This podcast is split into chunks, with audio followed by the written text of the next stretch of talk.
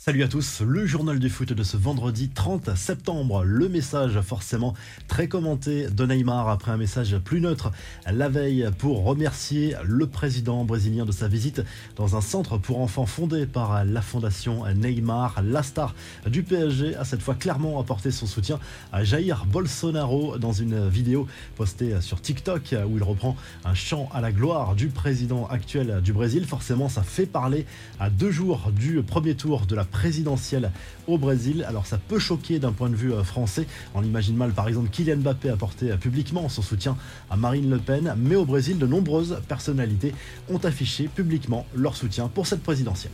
Le Mondial 2022, le comité d'organisation de la Coupe du Monde a dévoilé les règles établies par le Qatar durant la compétition pour les personnes accréditées et les supporters. Les consignes sont particulièrement strictes, notamment en ce qui concerne l'attitude à adopter avec les Qataris et les femmes. Consignes très strictes aussi sur la consommation d'alcool, interdite sauf dans certains cadres précis, sur les tenues vestimentaires par exemple.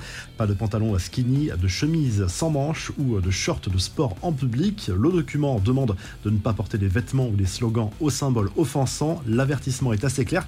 Réfléchissez bien et avec prudence sur ce sujet, peut-on lire sur ce document? Pas de bijoux non plus, sauf les montres ou alliances. Reste à savoir maintenant comment les supporters du monde entier vont réagir face à ce règlement très strict.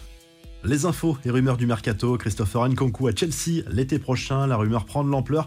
Selon Bild, l'attaquant français de Leipzig aurait déjà passé des tests médicaux en septembre en vue d'un futur transfert chez les Blues.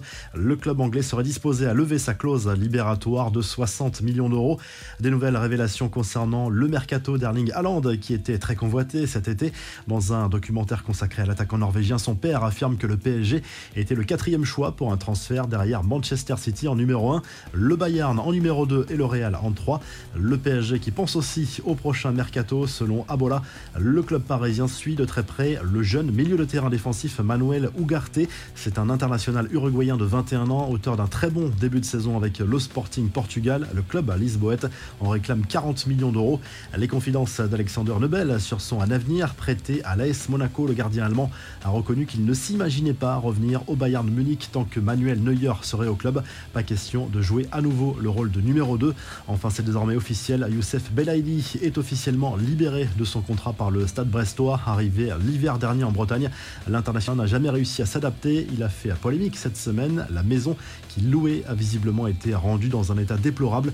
Le club a même dû rembourser 50 000 euros de travaux aux propriétaires. Les infos en bref, la nouvelle mise au point de Christophe Galtier sur la relation Neymar-Mbappé et l'état du vestiaire. Les joueurs ont envie de gagner ensemble et ils sont en compétition. Ce sont de grands champions avec de la compétitivité, de l'ego. On a un vestiaire très agréable. Il y a un décalage entre ce que vous entendez et la réalité du vestiaire. Ce n'est pas ça.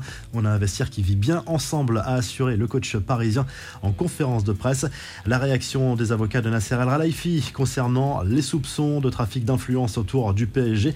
Assurent que le président du club de la capitale n'est en rien lié à cette affaire. Deux anciens policiers et un lobbyiste franco-algérien ont été mis en examen jeudi à Paris. Le trio, soupçonné d'avoir joué de ses relations pour transmettre des informations sensibles et confidentielles à des institutions dont le PSG avait été placé en garde à vue lundi. Des nouvelles de Paul Pogba que l'on retrouve à la une de GQ Italia pour le mois d'octobre. Pas de référence à l'affaire impliquant son frère Mathias.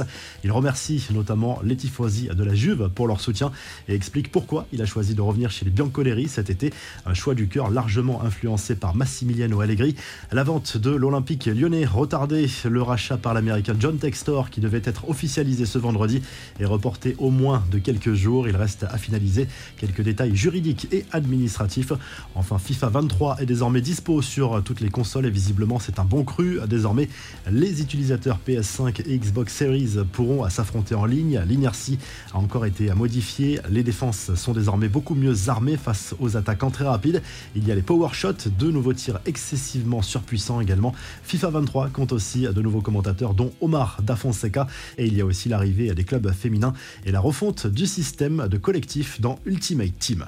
La revue de presse, le journal de l'équipe consacrait sa une à l'affaire Galtier-Fournier. L'ex-dirigeant niçois avait fait des sous-entendus ambigus sur les raisons du départ de Christophe Galtier de l'OGC Nice il y a quelques mois.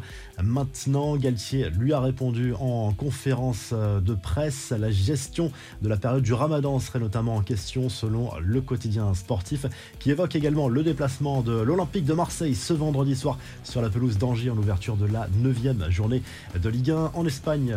Quotidien Sport se penche sur la piste Ruben Neves, le milieu de terrain de Wolverhampton, toujours à l'étude du côté du FC Barcelone. Il pourrait succéder à Sergio Busquets, vieillissant désormais du côté de la Catalogne. Le Barça qui s'intéresse toujours à la piste Bernardo Silva qui pourrait quitter Manchester City dans les mois à venir. Et du côté de l'Italie, la Gazette dans le Sport consacre sa une à José Mourinho, l'actuel coach de la Roma, passé par l'Inter entre 2008 et 2010 revenu justement sur euh, ce passage euh, du côté de la Lombardie parce que l'Inter accueille justement la Roma ce week-end en Serie A. Si le journal du foot vous a plu, n'hésitez pas à liker, à vous abonner pour le retrouver très vite pour un nouveau journal du foot.